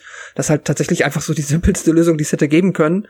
das ist halt ziemlich ernüchternd. Und dann passiert halt in dem Film das, dass ab jetzt wird halt erst einmal ähm, dann halt quasi das Miträtseln und das Überlegen und was könnte sein und wer könnte sein und wie passiert das, wird jetzt halt durch Action und die daraus resultierende Spannung ersetzt. Und das ist auch nicht fürchterlich, aber ich fand es ab dem Punkt dann trotzdem ernüchternd und im Vergleich zu der schon äh, enttäuschenden Auflösung hat mich dann jetzt halt der letzte Part, was die Action oder auch diese Szene vor allem, was die Action angeht, so ein bisschen, ja, kalt gelassen. Und dadurch hat das halt gelitten für mich.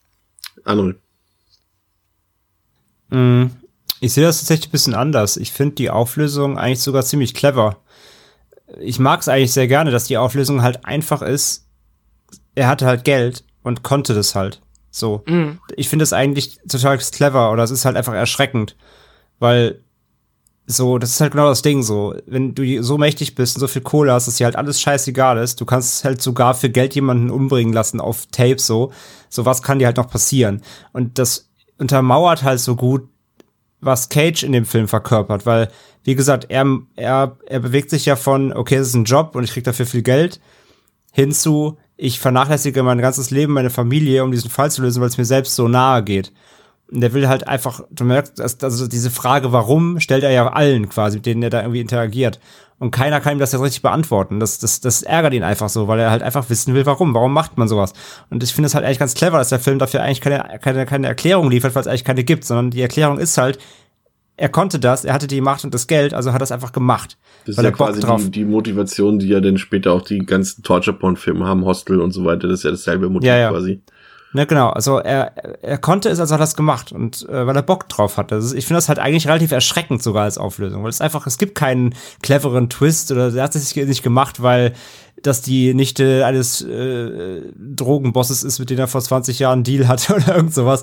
Es ist einfach gemacht worden, weil er Bock drauf hatte, weil er das geil fand. Das finde ich eigentlich, eigentlich total am allerhärtesten so.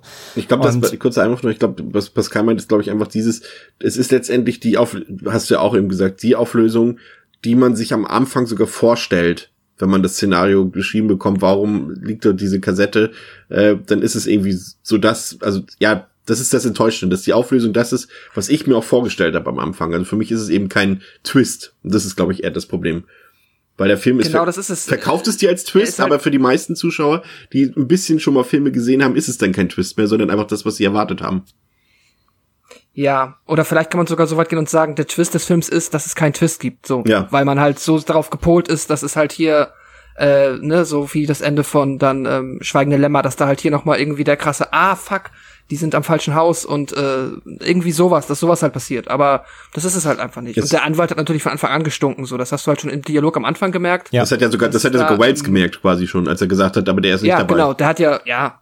Und du weißt ja, wenn da so ein Satz fällt, ne, wie ich unterhalte mich nur mit ihnen, nicht mit ihrem Anwalt nicht persönlich nehmen, dann ist klar, dass da irgendwas mit ja, dem Anwalt sein kann. Und dann ist es das halt. Was, vielleicht ist das dann halt tatsächlich schon wieder clever, dass der Film halt nicht versucht, clever zu sein.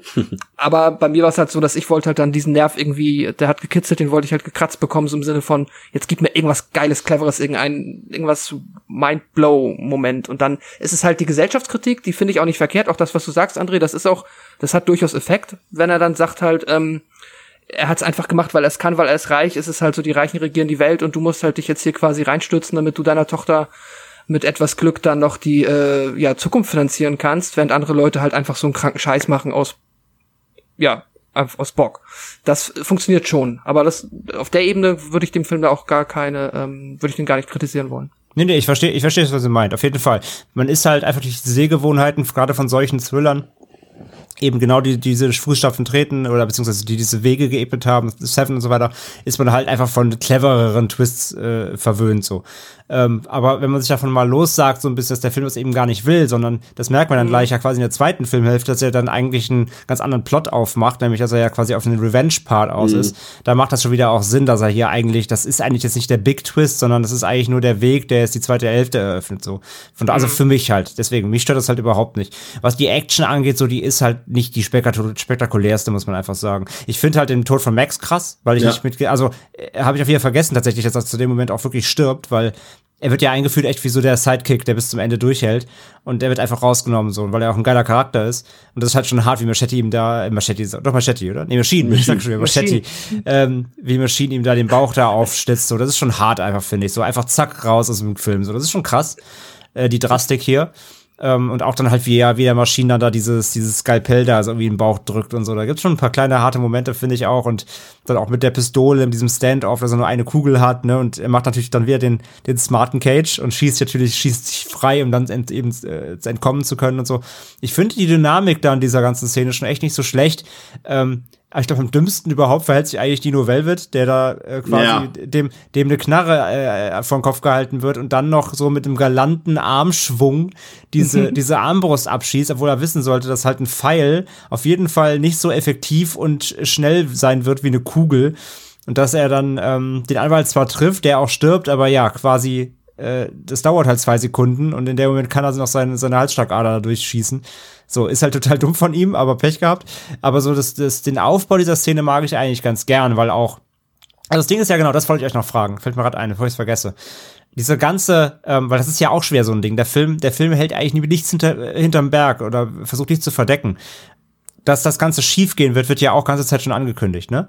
Weil man sieht ja im Laufe des Films, immer wenn Cage zu irgendeiner neuen Location geht, sieht man irgendjemanden hm, von hinten ja im Schatten stehen, dass er ihn beobachtet. In jeder Szene. Es kommt drei, vier Mal vor. Verdammt, also man, man, also man merkt ja im Film, du weißt ja als Zuschauer, ah, okay, da weiß schon jemand, die, der verfolgt ihn jemand auf Schritt und Tritt. Und du weißt halt schon, okay, die Leute, die da halt mit drin hängen, ähm, die wissen halt schon Bescheid, dass er da ist. Die wissen, dass er da ist, die wissen, wo er hingeht, die wissen, wen er da schon beschattet und was er weiß. Also sie, sie wissen eigentlich immer genau, was er weiß. Aber Cage weiß es nicht. Und deswegen weißt du aber als Zuschauer wiederum schon, dass dieses Treffen 100 pro schief laufen wird. Deswegen ist das eigentlich auch keine Überraschung mehr. Ich nicht. Ich habe den Film jetzt das vierte Mal gesehen und mir ist es noch nie aufgefallen. Echt? Ja. Ein, also Krass. Der, es gibt ja eine, eine Kamerafahrt, wo er halt natürlich, wo da jemand ein Schatten in der Seite steht, da ist es offensichtlich. Da habe ich mich dann nur gefragt, warum sie das verwa also warum da überhaupt dann noch quasi die Eskalation nicht vorher passiert ist, bevor er dann wieder nach New York zurückkommt, weil dass, dass er dann den verwandt hat, haben sie scheinbar ja nicht mitbekommen, sonst wäre er gar nicht auf die Spur von dem Velvet gekommen. Ich muss übrigens gerade eben sehr lachen, André, weil äh, es ist tatsächlich im Film ist es ja auch so, dass Max, wenn er dann sagt, ähm, wer unter der Maske sein soll, sagt auch zuerst, äh, das ist äh, Machete. Äh, nee, nee, nee, ja, nee Machine. Deswegen, daher hatte ich es auch. Er sagt selber erst Machete. Ja, ja genau. genau das gleiche gemacht. Das war fantastisch. Sehr ja, gut. stimmt. Nee, aber Chris, genau, musst du darauf achten, wenn du nochmal zum fünften Mal guckst. Ähm, du hast davor, hast du einige Einstellungen mit Autos. Das ja. sind Autos und du siehst die Kamera immer so aus dem Auto oder hinterm Auto her. Das, und das sind halt Leute, die ihn beschatten die ganze Zeit schon. Ja. Das heißt, das heißt, es wird sehr früh schon verraten, dass er eigentlich selber schon überwacht wird. Und deswegen ist das eigentlich halt total klar, dass das Ding schief geht. Okay. Ja, mein Problem ist so ein bisschen tatsächlich, dass, dass der Film, dass jetzt hier so dieses, dieser Cage-Action-Moment jetzt reinkommen muss in den Film. Weil ich habe so das Gefühl, dass, dass es diese Szenen gibt. Hier noch nicht so ganz, aber da, wo wir uns gleich hinbewegen, dass es hauptsächlich drin ist, weil Nicolas Cage damit spielt und der ja schon irgendwie mit Action assoziiert wurde damals noch. Aber kommen wir gleich zu.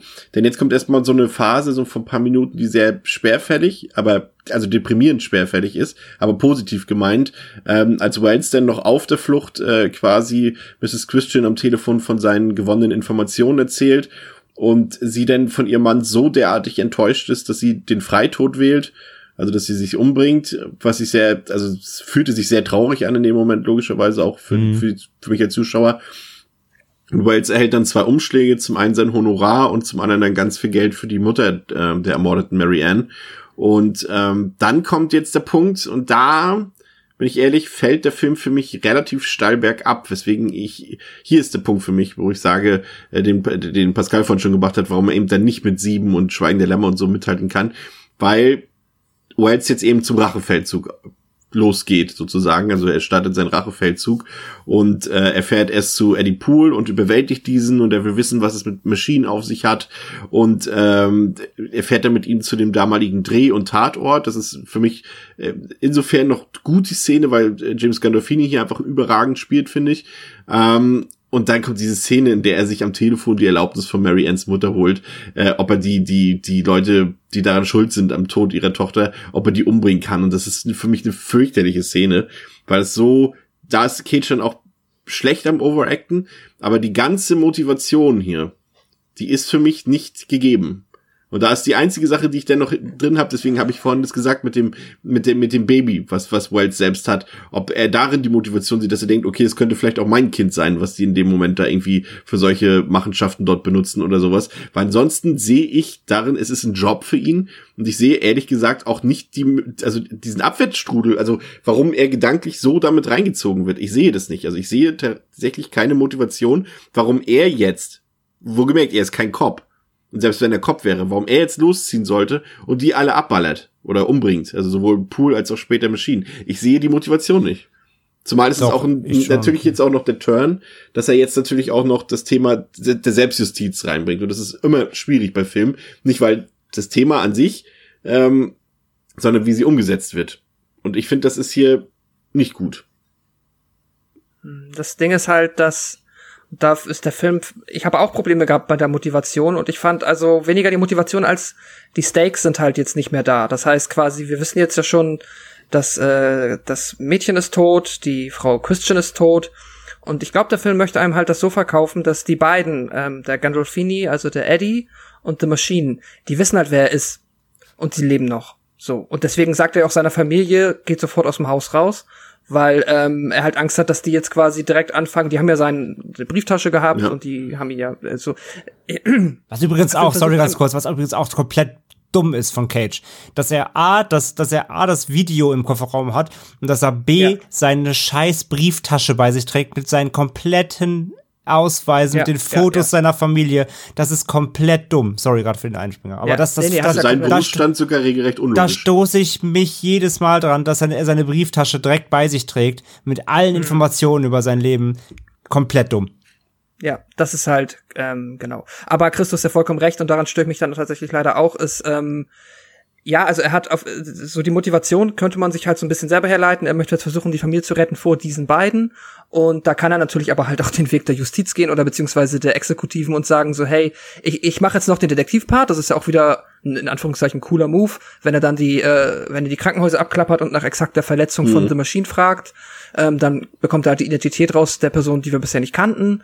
Ähm, und dann hätte er es natürlich der Polizei übergeben können und hätte sagen können, so hier im Übrigen, ähm, ja, Mrs. Christian ist eh schon tot, die hat, die, die, sie war ja die einzige, warum man nicht zur Polizei gegangen ist, so, weil sie das nicht wollte. Das war ja der Grund, warum er eingesetzt wurde, aber sie lebt jetzt ja nicht mehr. Da hätte man es jetzt auch wirklich der Polizei überlassen können.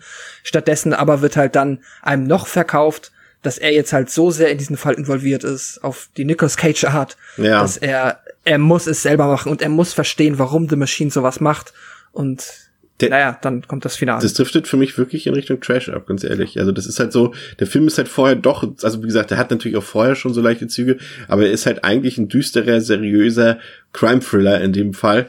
Und das hat ihn für mich jetzt so ja rausgeholt da tatsächlich. Also das, das der, allein diese Szene, wie er die, die Mutter von Mary Ann um Erlaubnis bittet und und und wie, wie der Film das darstellt mit dieser Dramatik, ging für mich nicht. Also André, du kannst uns ja. gerne vom Gegenteil überzeugen.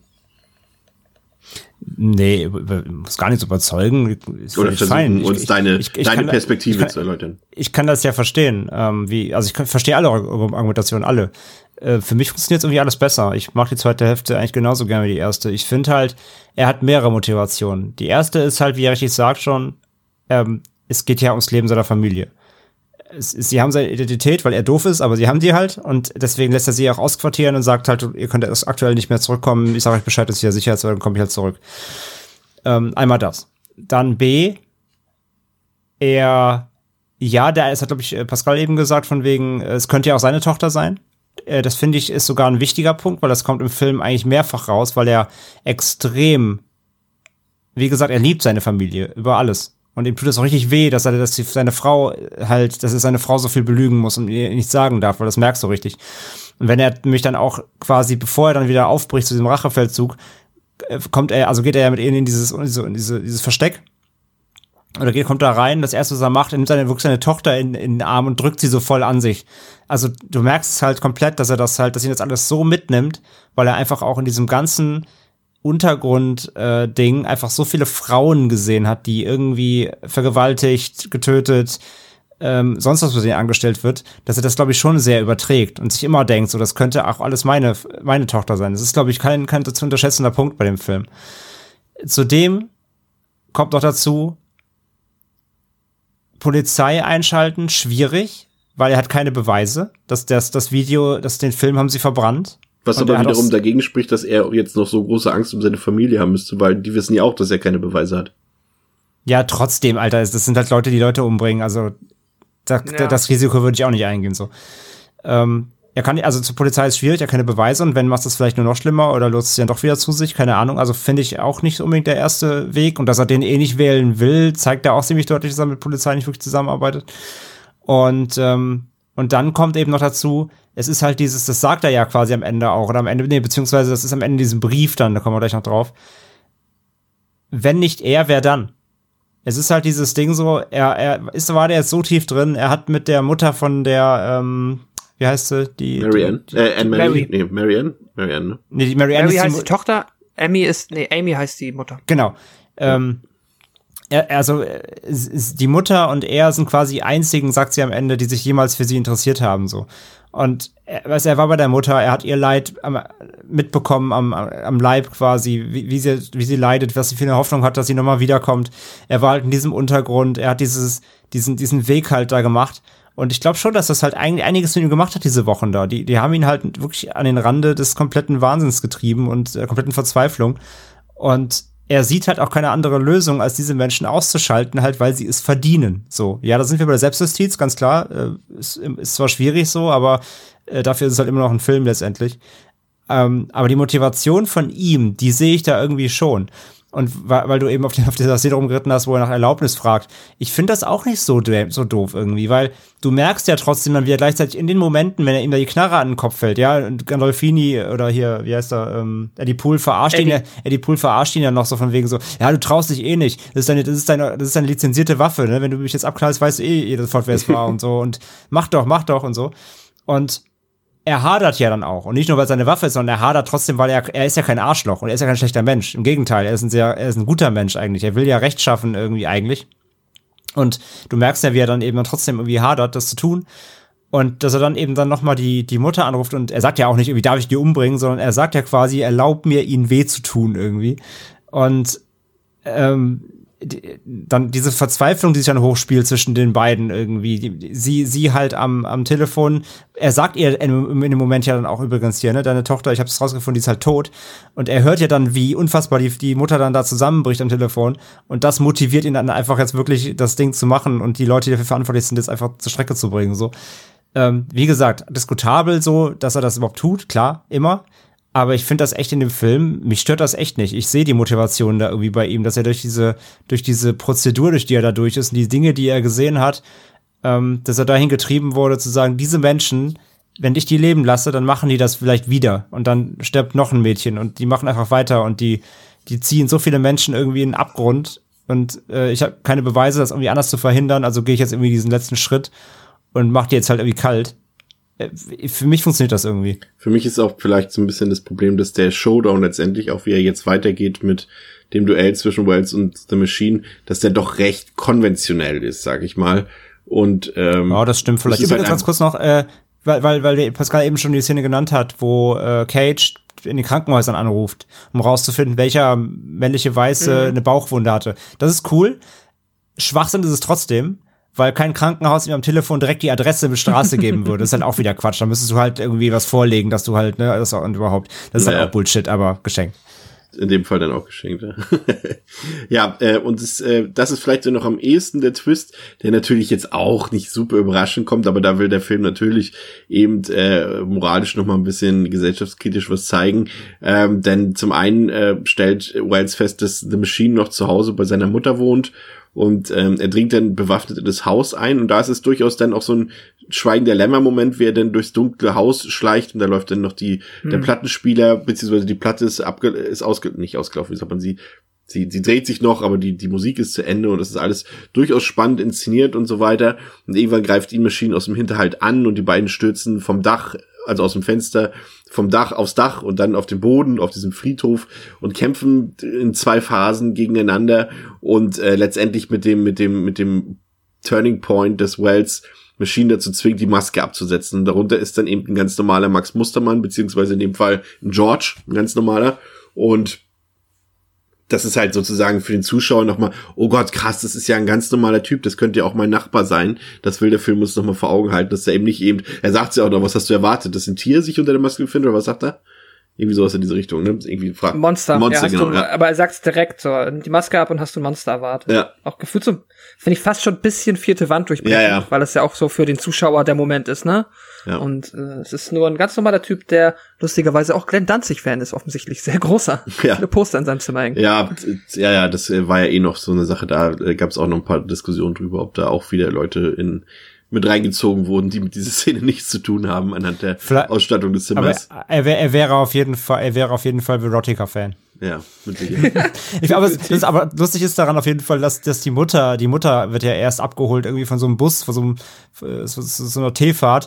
Und das ist halt so ein, so ein, so ein christlicher Verein. ja, ja, es Also, also, also die, Mut, die Mutter irgendwie streng, streng christlich und er hat halt über Danzig-Poster, ist auch wieder so klassisch Klischee, ne? Ja, ja und äh, Wells gewinnt am Ende den Kampf und äh, dann gibt's noch eine Szene, die Anne eben schon angesprochen hat. Der Film endet dann letztendlich damit, dass äh, Wells einen Dankesbrief von Emerys Mutter bekommt. Und äh, ja, das ist letztendlich das Ende des Films. Also im Prinzip äh, fand ich halt das, ja, das ist halt, wie gesagt, seit Schweigen der Lämmer ist es halt auserzählt, dieses Duell nochmal zwischen dem Antagonisten und dem, dem Protagonisten am Ende. Und der ist hier sogar fast identisch inszeniert wie bei Schweigen der Lämmer. Ähm, ja, ist okay, war spannend, aber ist halt auch sehr konventionell, deswegen hat das mich jetzt nicht mehr so sonderlich äh, gepackt an dieser Stelle mehr. Und wie gesagt, ich hatte ja eh schon Zweifel an der Motivation und äh, an der Darstellung der Selbstjustiz. Die hat für mich einfach nicht so wirklich Sinn ergeben. Aber er bringt den Film noch auf einem gewissen Level zu Ende, so dass ich da nicht, nicht böse war. Ich war nicht mehr vollends überzeugt und nicht mehr, nicht mehr begeistert, aber er bringt ihn ordentlich zu Ende, würde ich mal behaupten. Habt ihr noch Anmerkungen zum Finale? Ähm, ja. ich hole wieder meine Papyrusrolle raus. Nein. Ich wollte tatsächlich nur noch anmerken, also ich finde das Finale tatsächlich in dem Haus von ähm, Machine, nicht Machetti, von Machine, tatsächlich noch mit eins der Highlights für mich. Ähm, ich finde, das ist eine der spannendsten Szenen im ganzen Film. Ich finde Ich sag ja, spannend auf jeden Fall. Atmosphäre darin, auch wenn diese, auch wieder, der Trick ist nicht neu, aber diese Platte, die dann ausrotiert mit diesem immer wiederholenden Klick-Sound und dann sonst aber komplette Stille und wie er dann durchs Haus schleicht, eben Cage, mit dem Schalldämpfer im Anschlag und eben diese Schränke aufmacht und du weißt halt nicht, zu jedem Zeitpunkt kann halt was passieren irgendwie. Wie, wie keine neuen, keinen neuen Zaubertrick jetzt irgendwie, aber ich finde halt, wie er es ausspielt, fand ich übelst spannend. Ich krieg ja jedes Mal, halte ich die Luft an bei der Szene irgendwie, weil, weil das irgendwie ultra, ultra beklemmend ist. Und naja, und dann eben dieser Reveal, der ist also erstmal ist es lustig, er schmeißt ja Cage aus dem Fenster Ja. und will dann nach, will dann nachsteigen und rutscht ja dann so aus auf dem Dach, weil, weil, weil er natürlich auch echt so ein Berserker ist und dann das, das Dach so wegbricht, dachte ich mir auch so, ja gut, das hättest du vielleicht auch, hättest du vielleicht auch selber checken können. Ähm, nee, aber dann, dass der Reveal kommt und dann von wegen, ja, was hast du erwartet, ein Monster und sieht halt aus wie der letzte Bubi.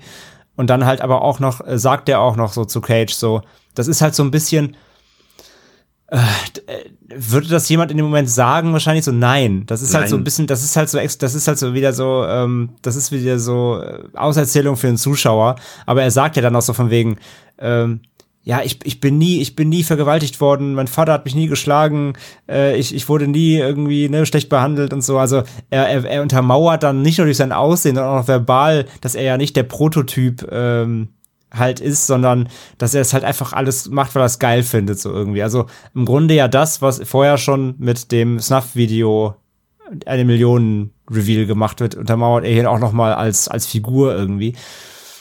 Das ist halt also irgendwie, also die Message ist okay, so das kannst du halt machen, so nicht, je, nicht jeder, nicht jeder ist halt wie ist halt so typisches Ted Bundy Ding, ne? Also ein, ein Serienkiller mu- muss nicht aussehen wie wie wie Räuber Hotzenplotz irgendwie. Ähm, aber das musste auch nicht, das ist ja wieder Showdown Tell so, ne? Er erzählt halt einfach zu viel. Das ist halt Bullshit irgendwie. Aber die Szene im Haus, wie gesagt, die mag ich sonst irgendwie ganz gern. Und ich sagte ja vorhin schon, dieser Brief dann am Ende irgendwie, das finde ich sehr versöhnlich. Weil, wie gesagt, trotzdem halt, das ist halt die Motivation so, äh, wo da auch drin steht, von wegen, du und ich sind vielleicht die einzigen beiden Menschen, die jemals wirklich äh, sich für sie gesorgt haben oder so irgendwie. Das finde ich irgendwie ganz, das finde ich irgendwie ganz nett so als Abschluss nochmal irgendwie. Und halt, dass ich meine, gut, dass sie jetzt natürlich, dass die beiden jetzt irgendwie, äh, dass sie, sie vor allem jetzt äh, auch Kohle bekommen hat, nochmal dafür irgendwie und dann irgendwie zumindest sich noch ein sorgenfreies Leben kann, ist ja auch eine nette, nette Anekdote für sie. Aber ja, das, also, ist jetzt kein mega Highlight alles, aber ich finde es eigentlich ganz, ganz, ganz netter Abschluss so. Ja, ähm, runden wir das Ganze mal ab. Also aus meiner Sicht ist es auf jeden Fall äh, für einen Mainstream-Film oder für, für einen Block, na Blockbuster wäre jetzt übertrieben, aber für einen 40 Millionen Dollar Film ist es auf jeden Fall äh, harter Tobak, den, den Joe Schumacher hier verpackt. In einem, würde ich sagen, klassischen, atmosphärisch dichten, gut gespielten Crime-Thriller, der mir an manchen Stellen einfach ein bisschen zu sehr an der Oberfläche bleibt äh, und der eben äh, es mit der Logik nicht so ganz ernst nimmt. Also man muss halt schon sagen, dass quasi äh, Nicolas Cage so ein bisschen ja die, die Nadel im Heuhaufen suchen muss oder finden muss und ihm das doch recht schnell und simpel gelingt. Äh, das muss man so ein bisschen ausblenden und das ist genau das, was Pascal vorhin gesagt hat. Das ist eben der Unterschied zu eben den großen Vorbildern wie Schweigen der Lämmer und Sieben. Dem kann er eben nicht das Wasser reichen, aber dafür ist er zum Beispiel einer der wenigen 90er Jahre Filme, ähm, die, wie ich finde, nicht unter der typischen äh, Visualität oder Audiovisualität des Jahrzehnts leiden müssen. Der sieht immer noch sehr ansprechend aus. Es klingt vor allem auch sehr gut. Geiler Score, sieht gut aus. Ähm, aber im letzten Drittel, das ist halt so ein bisschen das, äh, ähm, was, ja, wo so ein bisschen die Luft rausgeht, was dann vielleicht auch so ein bisschen an den Skriptänderungen lag. Ich weiß es nicht so genau, aber ich habe so ein bisschen was gelesen, dass das letzte Drittel halt dann eben der Teil ist, wo sehr viel geändert wurde im Vergleich zur Drehbuchvorlage. Und, und da waren für mich dann die Motive und die Motivation einfach nicht mehr logisch dargestellt. Aber ich muss sagen, ich habe den Film jetzt auch nicht umsonst schon äh, relativ oft geguckt. Der funktioniert 20 Jahre später immer noch. Der ist sehr unterhaltsam, der ist hart, der ist, ist ein guter Thriller, der eben einfach nur ein bisschen Potenzial für mich verschenkt auf der Zielgeraden. Aber ich gucke den sehr gerne, der macht mir Spaß und der zieht dann auch mal in eine Welt runter, die man eben nicht in jedem x-beliebigen Film sieht. Und deswegen gebe ich ähm, dreieinhalb von fünf. Pascal. Ja, ähm, ja, ich hatte insgesamt auf jeden Fall eine ziemlich gute Zeit bei meiner äh, Erstsichtung mit dem Film. Ich habe auch auf der audiovisuellen Ebene kann ich weder irgendwas kritisieren, noch muss ich dir da eigentlich recht geben, beziehungsweise ich muss dir da recht geben, dass der gerade für einen Film aus seiner Zeit äh, schon außergewöhnlich gut aussieht und wirklich auch sich heute komplett gucken lässt, ohne dass man irgendwie einmal denkt, ach, damit hätten sie den Film mal früher oder später gedreht, dann hätte er jetzt vielleicht irgendwie ansprechendere Schauwerte. Nee, die hat er auch so, das ist klasse. Ich mag den Cast. Ich äh, finde auch Joaquin Phoenix in seiner Rolle richtig toll. Der äh, geht da gut drin auf. Das war am Anfang beim ersten Mal denkst du so, huch, das ist äh, äh, interessant und dann funktioniert es aber irgendwie erschreckend gut. Der spielt ja auch tatsächlich dann noch einen relativ, naja, sagen wir mal, ähm, verschrobenen jungen Typen ja. da. Aber es ist, das geht alles ziemlich gut. Auch sonst der Cast-Klasse.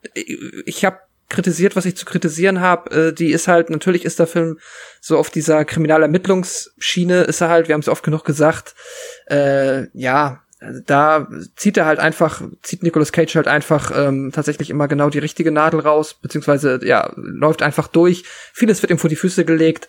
Da, ähm, das, da kann der Film da halt dann nicht mithalten mit anderen Filmen. Und ja, am Ende habe ich halt ein bisschen meine Probleme mit der Auflösung diese Moral, die dann nachher und auch so ein bisschen, ähm, ja, wobei nee, die Moral von der Geschichte, mit der gehe ich dann größtenteils, also ich find's gut, wie der Film, der, wie der Film die rüberbringt, dieses ähm, bittere einfach, weil der auch halt, da ist halt Nicolas Cage auch so gut, weil der hat auch dieses dieses leere, also äh, leeres Gesicht klingt komisch bei Nicolas Cage, aber halt so, man kann ihm richtig diese diese tiefe Trauer halt an seinem Gesicht äh, ablesen, die er die er quasi ausstrahlt und im Moment, wo er halt erkennt, dass er alles quasi, dass es hier kein, kein Motiv gibt, außer halt einfach Menschen, manche Menschen sind einfach böse, so, da muss halt leben. Ähm, deswegen, das funktioniert wieder ganz gut für mich. Ja, und ähm, im Endeffekt bin ich dann tatsächlich auch bei dreieinhalb von fünf Sternen. Wir sind uns mal wieder einig, das war auch schön.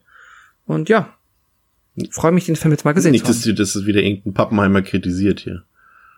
Pascal vertritt seine eigene Meinung. André.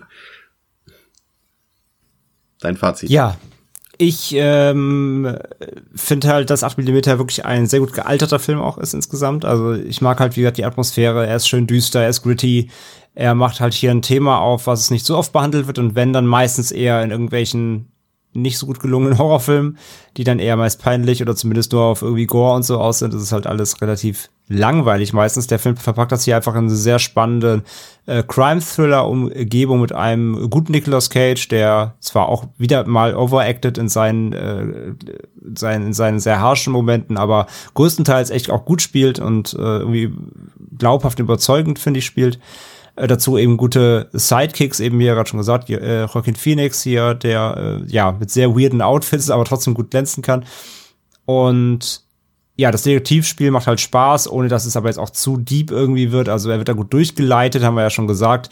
Ist halt alles ein bisschen offensichtlich oftmals und fällt ihm so ein bisschen vor die Füße. Nichtsdestotrotz, dafür ist, hat der Film halt einen echten super Flow. Es wird wirklich nie langweilig. Äh, es gibt keine Hänger, keine irgendwelche Pausen, sondern er zieht halt wirklich durch, wechselt die Locations oft, macht ihn sehr abwechslungsreich und hat dann eben, wie gesagt, gerade wenn er dann eben in diese, äh, in diese Untergrundwelten abtaucht, echt ein, so eine schöne Parallelwelt-Flair, hat einen tollen Score, der das eben noch mit unterstützt, das wirklich spannend hält.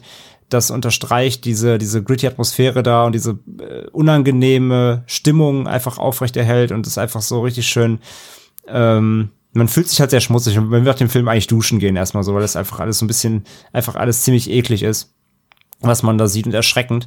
Und ja, dann kommt halt der, der, wie hat der Twist in der Mitte und danach wechselt der Film seine Tonalität halt doch sehr. Ähm, was, also am Ende des Tages mir auch, also die zweite Hälfte ist nicht so stark wie die erste, das ist ganz klar, aber ich kann mit ihr trotzdem noch leben, weil ich irgendwie trotzdem die Sinnhaftigkeit dahinter so sehe im, im Gesamtkonzept einfach. Und dann wechselt er eben noch mal in so ein, ja, leichtes Action-Gefilde mit, ähm, ja, mit auch einigen Härten und einigen sehr spannenden äh, Momenten, bevor es dann eben auch dann äh, eben verfrüht auflöst und dann eben auslaufen lässt. Und wie gesagt, die Gesamtmotivation dahinter ist jetzt weder neu noch wirklich clever, aber ich finde sie irgendwie gut und ich finde, ich finde sogar irgendwie gut eben, sag ich ja, dass er, dass er so fast einfach endet, weil ich finde, diese einfache Message dahinter ist eigentlich erschreckender, als hätte er da jetzt irgendwelche Tricks aus dem aus dem Hut gezaubert und dann noch irgendwelche 30 Twists reingebaut am Ende des Tages, sondern es ist einfach halt, es könnte real sein, wenn's, wenn man es mal genau nimmt. Also man es könnte halt passieren irgendwie und es könnte wirklich so sein auf der Welt irgendwo. Das ist halt möglich und das macht es irgendwie erschreckender, als da jetzt irgendwas zu konstruieren, finde ich. Von daher, ähm, ich mag den wirklich sehr gerne. Er hat nicht, er, also er hat ein paar Ecken, die muss man ihm zugestehen, aber ich finde, den kann man heute wirklich noch genauso gut gucken wie früher. Geht wirklich gut rein, guter Thriller und von daher gibt's von mir vier von fünf für acht Millimeter. Ja. Also zählt euch den Film rein, falls ihr den noch nicht kennt auf Netflix und schreibt uns, wie ihr den Film findet. Ähm, das soll es für heute tatsächlich gewesen sein, aber noch nicht für diese Woche, denn wir haben, wir sind hier äh, High Stakes, hier alles hot bei uns. Dauerfeuer. Dauerfeuer, äh, denn wir haben für euch äh, quasi Material besorgt. Wir haben uns hier fleißig einen Film besorgt. Äh, quasi aus dem Ausland, der bei uns eigentlich auch starten sollte nächste Woche im Kino, aber ähm, die bekannte Pandemie verhindert es. Aber im Ausland ist der Film bereits äh, veröffentlicht worden und ähm, den haben wir für euch besorgt und äh, werden den besprechen und worum es sich handelt, hört ihr dann in wenigen Tagen in unserer nächsten Episode schon. Bis dahin äh, genießt die Sonne, die jetzt mittlerweile wieder da ist, aber schaut trotzdem ganz viele Filme. Bis zum nächsten Mal bei Devils and Demons mit André, Pascal und Chris. Ciao. Tschüss. Tschüss.